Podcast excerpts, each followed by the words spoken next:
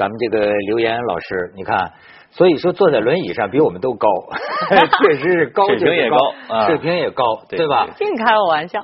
没没没，真的 就是我觉得这样的人不多，就是等于说身遭大难，对，而且这大难还就是对着自己的舞蹈专业不良于行了，对吗？可是呢，那天咱们就聊到，我对你的研究他非常感兴趣，就是以前啊，就说研究舞蹈当中的手部动作。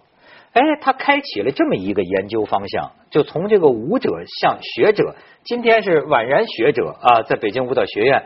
那么，我觉得你开始开出这个研究方向啊，就研究这个手的时候，你收集到一些什么有趣的资料，可以跟我们聊聊吗？特别难，因为没人研究过就少。但是作为我本人来说，就是开启这个时候就发现了一些实际一直都存在，但是。在我们思想里不存在的那个东西，比如说，实际舞蹈当中，我最早开始进入说是从聋人的手语开始的。哦，还不是从那个舞蹈当中的手型。因为有太多的东西让我觉得感兴趣、有意思。嗯。他的表达啊，你好。对。你好吗？他画一问号啊，你好吗？包括有很多，比如说明天。你看，我我为什么这就是明天？哎，他他就是这样，中国手语明天就这样打。啊，你看，而且还一定要是两个头与这个碰到一起，多美好这个动作，一觉醒来，哎，有点意思，有点这个这个象形嘛，对对对，睡可以当聋哑人，睡然后离开枕头。哎，这个讲的好，哎，讲的好，讲的好。对，所以在舞蹈当中，因为我们有很多时候要，嗯。我我认为，我们所有的舞者，我们不是仅仅为了跳舞而跳舞，我们是为了表达，我们有思想，我们希望把我们的思想或者我们的感知传递给看舞蹈的人。嗯，所以这个表达语言性特别的重要。舞蹈在我看来，不仅是舞蹈，它是就是身体语言 （body language），它是一种语言，它绝对不是傻跳。哎，那对语言呢？呃，比如说舞蹈，我们说表达感情，这个我们约莫能够体会，表达很多感情、心情的这种激动。嗯嗯。但是叙事性能吗？能。他能讲一个故事？能。印度古典舞就是这样的，完完全全都是，而且特别有意思，古典的那七个流派讲的都是宗教故事，印度教的故事。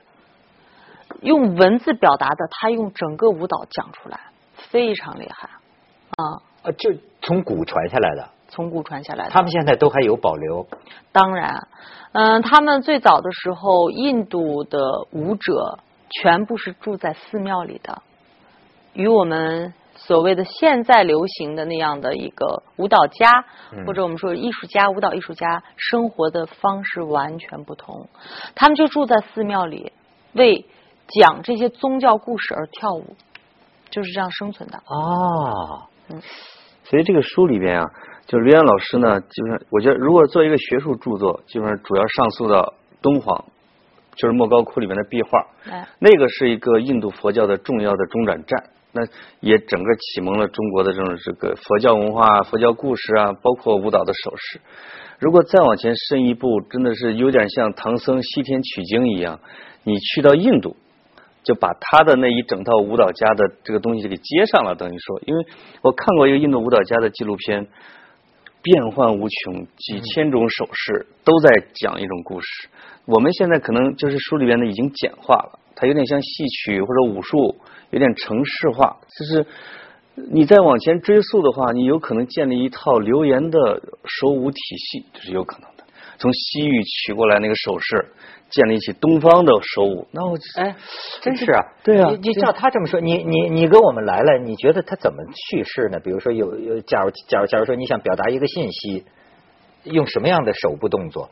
印度古典舞里有有一个手势是最基础的，如咱们中国古典舞的兰花指。对，这个手势叫巴达嘎。巴达嘎，巴达嘎本身是没有意思的，没有任何意思。但是我现在来做啊，嗯，现在来做，你看啊，印度古典舞有有有有一个动作是这样，我现在不说话，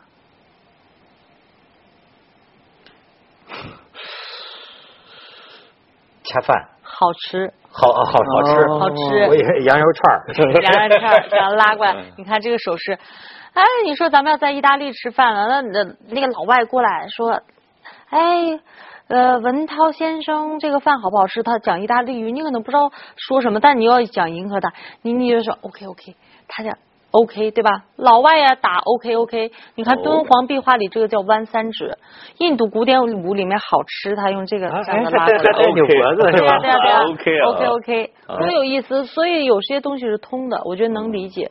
但是你比如说，你像我们这儿说的观世音菩萨，经常的这个什么净瓶手印呐、嗯什么施无畏印呐、禅定印呐，你觉得这个里边的深刻意涵是什么？它起什么作用？它在呃这些手印当中，嗯、实际都是在诵经，就是传诵经文的过程当中打的。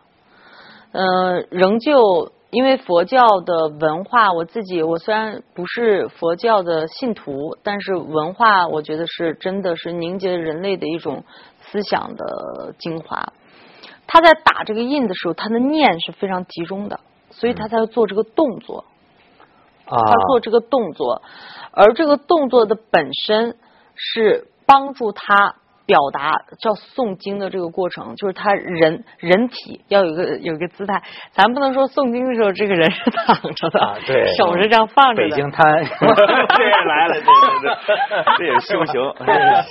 啊，嗯，就得呃，对对对，叫其实国叫正身诚意，对，是吧？这个手有很多好好玩的时候，我觉得。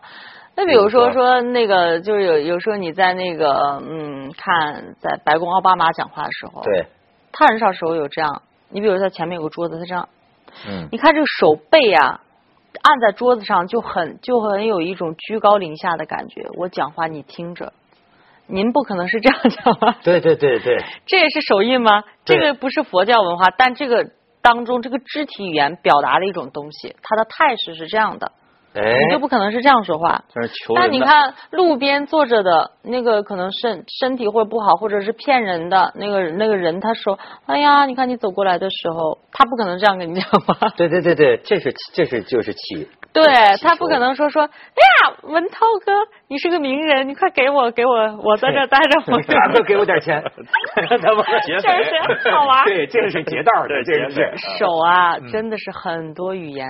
啊，哎呦，这个真弗洛伊德说了，嗯，语言有时候会撒谎，但肢体语言不会撒谎。哎，这有点像微表情啊，就是微表情专家就通过这人的手势。这个眼睛的扎的程度，或者习惯性动作来测的是到底是想说什么？对这个，你看我我一下想到两个，一个就是他说的，就是外国据说有人做研究，就是说你看咱俩男的聊天，其实明明那边一个漂亮妞是吧？对你觉得这俩男这男的呢，怎么能看出他实际心心思全在那女孩身上？就是说拍下这照片还真是，我跟你这么聊啊，嗯，我这个脚尖儿就对着他 就是说在看出你心里的秘密。啊但是我还想起一个事儿是正经的，就是你那天讲的梅兰芳大师啊，就是哎，我看了一个电影，呃，就是幸亏是一个那么老的，当年那个费穆解放前给梅兰芳拍拍戏剧，哦那个电影啊，那个后后边是钢丝录音呢，那个嗯沙跟下雨似的，而且老卡老卡，嗯。但是结果给我发现了一个意外的现象，就是说啊，梅兰芳的这么一个动作，这个底碟呀、在卡在每一个地方都是一个美的瞬间。我就觉得他一定就怪不得过去说齐如山跟他在一起，整天在打磨，就说所有的一个水袖，这个动作从起到落，哎，就是说无一不美，就是他他哪怕你看那个放碟的，啊啪卡住了，讲得好，嗯它卡在任何一个地方，我怎么发现都是一个最美的一个造型？这个这个这个很不得了。这这个厉害。嗯这个，呃我有时候看就是看那个中国的，就是不是有一个井上靖写了一个小说叫《孔子》，他就讲这个孔子跟子路怎么跳舞的，我就会想，就是把这个大袖子一啪，就这样，哎啊，然后转两圈就叫舞蹈了哈，就是嗯发现中国的汉族舞蹈是挺贫乏的一件事儿，就真正的到了这个大量的灵活的，还真是就像你这个书里边说，从隋唐啊这种开始，从佛教啊，就慢慢的就转型过来，就是这这种就出来了。你讲这个话题很有意思，但咱们得去下广告。铿锵三人行，广告之后见。就是他这种观点啊，实际影响很广，就是好像越来越认为我们汉族人不能歌善舞。就是感觉，你看，咱弄点什么舞蹈，都是这个呃少数民族的，或者是当年从西域传进来的乐舞啊什么的。你的研究，你觉得咱们汉族人是不是这方面比较缺残缺啊？咱汉族人秧歌多，你看啊，就是劳作时候产生了舞蹈。你比如丰收，你你看东北秧歌啊，我们说你你记得吗？那个有一个舞蹈家叫王小燕老师，那大姑娘美跳的，我看。大姑娘美，大姑娘浪跳的挺好看的。哎，他就关于劳作，然后包括你像云南花灯，它都是安徽花鼓灯，它都与这个劳动有有很很大的关系。包括一些节气，你比如说那个安徽花鼓灯里就叫大兰花、小兰花。我这个脚做不了那示范，拿一个扇子，拿一个手绢这姑娘是这样哒哒是这样，她出来踏青的，那脚步轻盈的很。哎，在民间很美，还有包括刚才老师讲的说啊，孔子他怎样舞大袖子这样一甩，实际礼乐的文化对中国传统的舞蹈的影响是非常深远的。当然，老庄的那种逍遥游，就是那个崇尚自然的理念是非常好的，也是我们中国人爱的道的一种 境界。嗯，但是礼乐，我们无论如何，我们必须要承认，就是在。现实的这个社会的一个一个制度当中，对我们中国人的思想影响是比较大的。舞蹈也是这样，六大舞、六小舞、六小舞，当时就是那些真真真的是啊，我们说叫贵族贵族们的孩子们要学的。呃，六小舞，如果我没没有记错，应该有一其中一只它徒徒手，其他都有一些所谓的叫道具。啊，这些舞蹈的学习的养成都是。等同于叫教化，它是一种教育，对，哎，规矩，对，哎，你在这个舞蹈当中，它不不不是仅是释放天性，让你去跳个舞，你在这里面学习到很多规矩与动作。对，但是舞蹈的本源到底是什么呢？是为了让我们那个抒发我们心里的那个什么呢？吟歌艳舞啊什么的，还是 还是为了道德教育呢？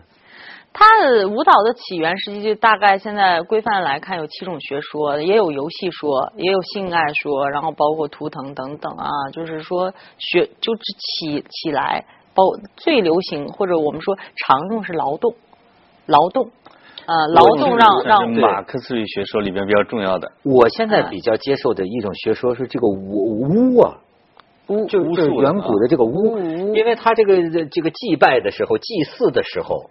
他就是你看，往往是手舞足蹈，一直到现在，你看这个那种萨满教啊，哎，包括那个时候这个西藏的那种，他都是有一种入，就是好像是什么，咱就过去说跳大神儿，对，他一下子进入了一种好像是一种非正常的状态，就有有叫神出啊，还是神入啊，就一下子就是附体了。明白？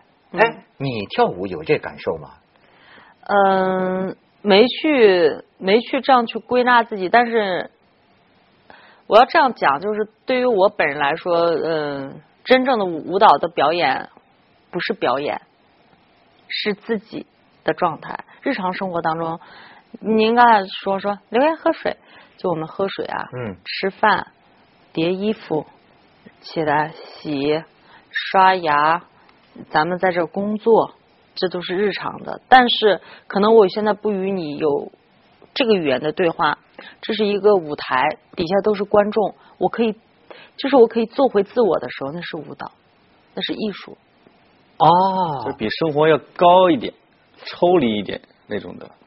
他这个理解啊是很有意思的，通过他这理解可以理解成一种身身体语言世界观，就是等于。我们每天生活里就跟行为艺术一样，哎，其实你这样自己看自己活得像个艺术家。对，刷牙，你看以后，对吧？在彩富喝水，你们每天那是梅梅兰芳先生。对，最近我爱上了留言，对吧？哎，这样多美啊！这生活，但是他指的是平常我们都在做这些动作，传达信息。对，可是要到了舞台上，就是抒发性灵，这个语言是用来抒，像作诗，像诗人写诗一样了。另外一种状态。包括刚刚您提到这个巫，就是舞的时候，我觉得就是说你的那像像生灵的那个生态，你恢复了你自己。如果别人觉得你是个疯子，那就是疯子吧。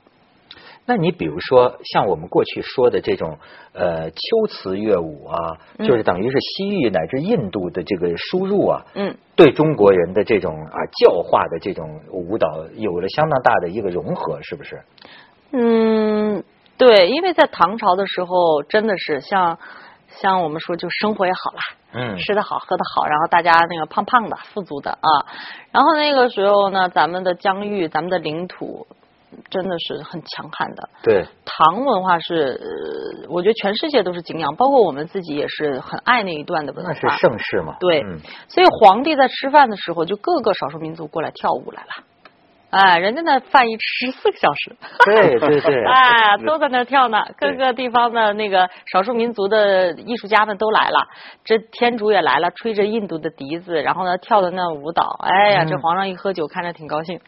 啊，高丽人也来了，对跳那朝鲜舞来了。对所以那个让那个文化变得，就是我们说叫不破不立，太多的变化进来了，而这一切在大唐的那个概念里，他没有排他性，他认为这都是我的。中国人就有那个，就是真的，我觉得是很大气的那个包容，所以那些艺术一来的时候，整个我我就像老师刚才分析的，嗯，是是不是就剩下这个袖子的那种儒儒家文化的东西？它有太多的融入，但我觉得特别好，丰富。唐朝是唐朝是舞蹈的开元盛世，我觉得就是这开元那个时代，他把那个孔子的大袖子舞，我觉得给破了，这个是嗯。肯定的，因为他就像现在的纽约一样，全世界的艺术家到长安街上去表演呐、去唱堂会啊，给皇上，最后形成了就是舞蹈。你会看到在那唐朝的壁画、唐朝的书法、唐朝的洞窟，那它融合的就是一个非儒家的一个一个一个中华文化，它就奠定了那样一个基础。因为姓李的啊，我们姓李的那个皇上，他本身就是少数民族，嗯他不是一个儒家的一个信徒，他用了儒家的一个一个部分的东西，他又包容了万象，那是舞蹈的可能是最适合的土壤。我觉得，如果按照那个节奏走，那中国的舞蹈应该很厉害的。那个艺术当时多厉害，那个诗歌呀啥的哈，对音乐要真的在宋朝，这个儒学又起来了，又不行了，实际上。对，哎嗯，但是今天中国的这个舞蹈，你觉得怎么样呢？今天今呃今天来说，包括我觉得变化是真的很大，在这几年当中，我一直自己在经历。现在的创作是真的是是那真正的就大家挤着希望是繁荣。就说你看，我们北京舞蹈学院有编导系，然后呢，我们有很多年轻刚毕业的，我认为是优秀的呃学出来的这些孩子们。嗯他们在找各种途径来实现自己艺术上的想法，而现在我我认为这片土壤是好，就是说他们有可能实现，就不仅是可悲的去跳那些，比如说歌者背后的那些背景板哎嗯舞蹈。这也是舞蹈的一个，我觉得是电视文艺啊，它是一种一种方式，而且我们最终的呃服务对象都是为人民，老百姓看着高兴，那我们舞舞者在上面跳，他们觉得好看，那也挺好的。但是有时候我们也思考一个问题，就是舞蹈艺术如何以一个真正的独立的艺术形态来的来脱颖而出。现在这个土壤挺好的，我觉得大家都在思考。这个啊，他说的这个让我想起这个这个赵汝恒老师，就是他就是呃中国这个他他是芭蕾舞现在还是团长吧？嗯，他退退休了，但是我们、我们都尊称他是我们最爱的。对，就赵老师，他就讲了一点，其实跟中国孩子的教育有关系。嗯他就说啊，到外国去参加人家这个芭蕾舞比赛，咱们的孩子啊，说不定功夫还比人练得很。他说，但是呢，有一个感觉，就是人家那个舞蹈啊，他叫他使用一个词儿叫自娱性。就是自娱，就是人家是很啊享受的跳舞是快乐的。说我们的那是应付大考的，是这种哎精神状态不一样，完全不一样。是吧？就是说特别的，作为我我来说，我现在是北京舞蹈学院的一个老师，我很担心我们的学生们被绷脚、被守卫给限制了。嗯，舞蹈的本身是什么？您刚才说到这个词“自愈”太重要了，就是你自己都不能够从心灵上感知这个东西，你怎么可能传达给别人？完全不可能。但是我们的训练就是说，一直在研究如何跳得好，而不思考为什么而跳。这是这是很大的一个，我们说叫根上面的一个大的问题。这可能是艺术教育里边的一个共通的一个弊病。是的，不光是跳舞，还有画画，还有弹琴。是的，只有朗朗的这这个玩难度的这种，你真正的说他喜欢不喜欢，或者别的孩子喜欢不喜欢，大家不在乎，大家在乎的是考级。一级一级，舞蹈是不是也要考级？有考试，各种标杆儿，各种标完全就规范化，一招一式的去奔着这个这个这个考级走的时候，自己的乐趣就没了。你说的就是最近我就跟一些个父母亲的家长就在讲，他很有意思，就觉得他说怎么现在今天我们的孩子啊，跟我们小时候不一样了。你看，我记得小时候我们什么也没有啊，对，才拿个纸拿个笔自己画画。嗯，现在呢？他是想，哎，我得发现我孩子有什么特长，我得周末参加绘画班。对，结果参加他也参加绘画班，发现孩子好像绘画没太大兴趣。参加书法班，书法上第一节课有兴趣，第二节课没兴趣。又古琴班，什么班？哎，后来我现在有个瞎猜啊。嗯。我觉得是不是人是这么一种动物？就是所有安排好了的东西啊，它都容易变成负担。就是你看现在这孩子，很多家长都跟我讲啊，就变成除了这个 iPad 像毒品一样，就一吸引就就干嘛了？别的哎，说是绘画、跳舞、学音乐、乐器，但是我怎么觉得我们小孩的时候都是自己去找，想画画，想干嘛呢？想跳舞呢？对，是，就是说现在有太多的时候，我们就说说这个教育或者是我们的生活方式，极大程度的影响了孩子们。甚至有时候这个影响，我们说是不良的，这个必须要承认。当比如说，嗯，跳舞，跳舞是啥？我我我小时候，我我妈说特逗，那时候没学专业，几岁呢？听的在内蒙，我们内蒙内蒙人，呃，听那个唱那呃蒙族，他们有演唱会呢，在体育馆。我三岁多四岁站的还还算稳吧？说我妈说，哎呦，就。不也不要说我丢人，怕影响别人。那一唱我就在那那个过道上就开始了，你知道吗？这个特别有意思，但是我已经自己没有记忆了。妈说那时候她就把赶快把我抱腿上，抱腿上还要下去，但把我腰抱住，那手脚就在那她身上动，在跳舞呢。所以这个本能的舞蹈与你弄个学习班，那学习班在干嘛？老师不让你放个好听音乐，让你在手舞足蹈，他给你。就是那个老老百姓叫劈叉，对 对对，竖叉、横叉，孩子那能下去吗？还下不去，龇牙咧嘴的每天。你说他 一下把这个疼痛印印在他脑海里，那是舞蹈。对，你说这个东西好不好呀？劈叉能舞蹈吗？实际跳舞真的最初应该是怎样的？我我我我要他跟我们有时候考级老师，我们也在探讨，是不是要从这些东西开始？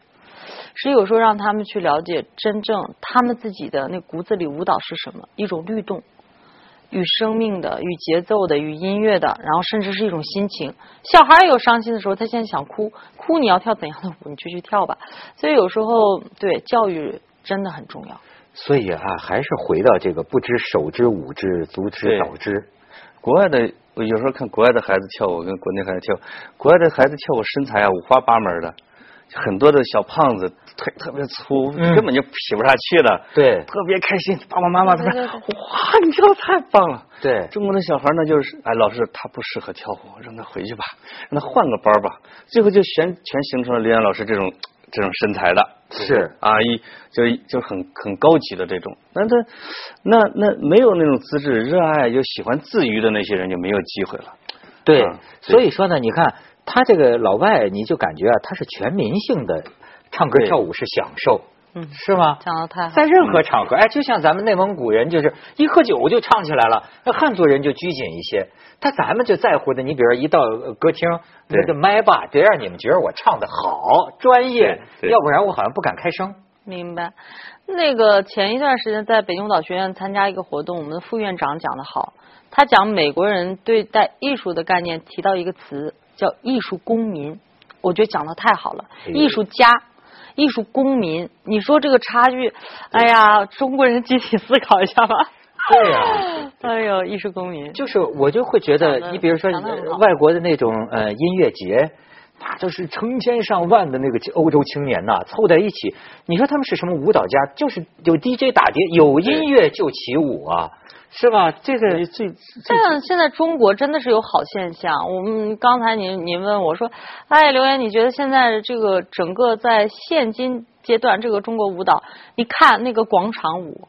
嘿，哎，我觉得挺好，真的好。你觉得挺好？我觉我觉得有些人不是瞧不上吗？哎，有些人瞧不上，说扰民吗？啊，声音有点大。不是，有些人说这代表了一种很俗气的，或者说是这种赤色的、红色的这么一种。局限于集体舞，是吧？就是，你觉得呢？我我。嗯，我觉得老百姓真的是这样吃好了喝好了，在公共的空间，然后这样锻炼健身似的一起跳个舞，我认为是挺好的事情。你这舞蹈家不觉得他们跳的丑？询问的艺术怎么是丑的？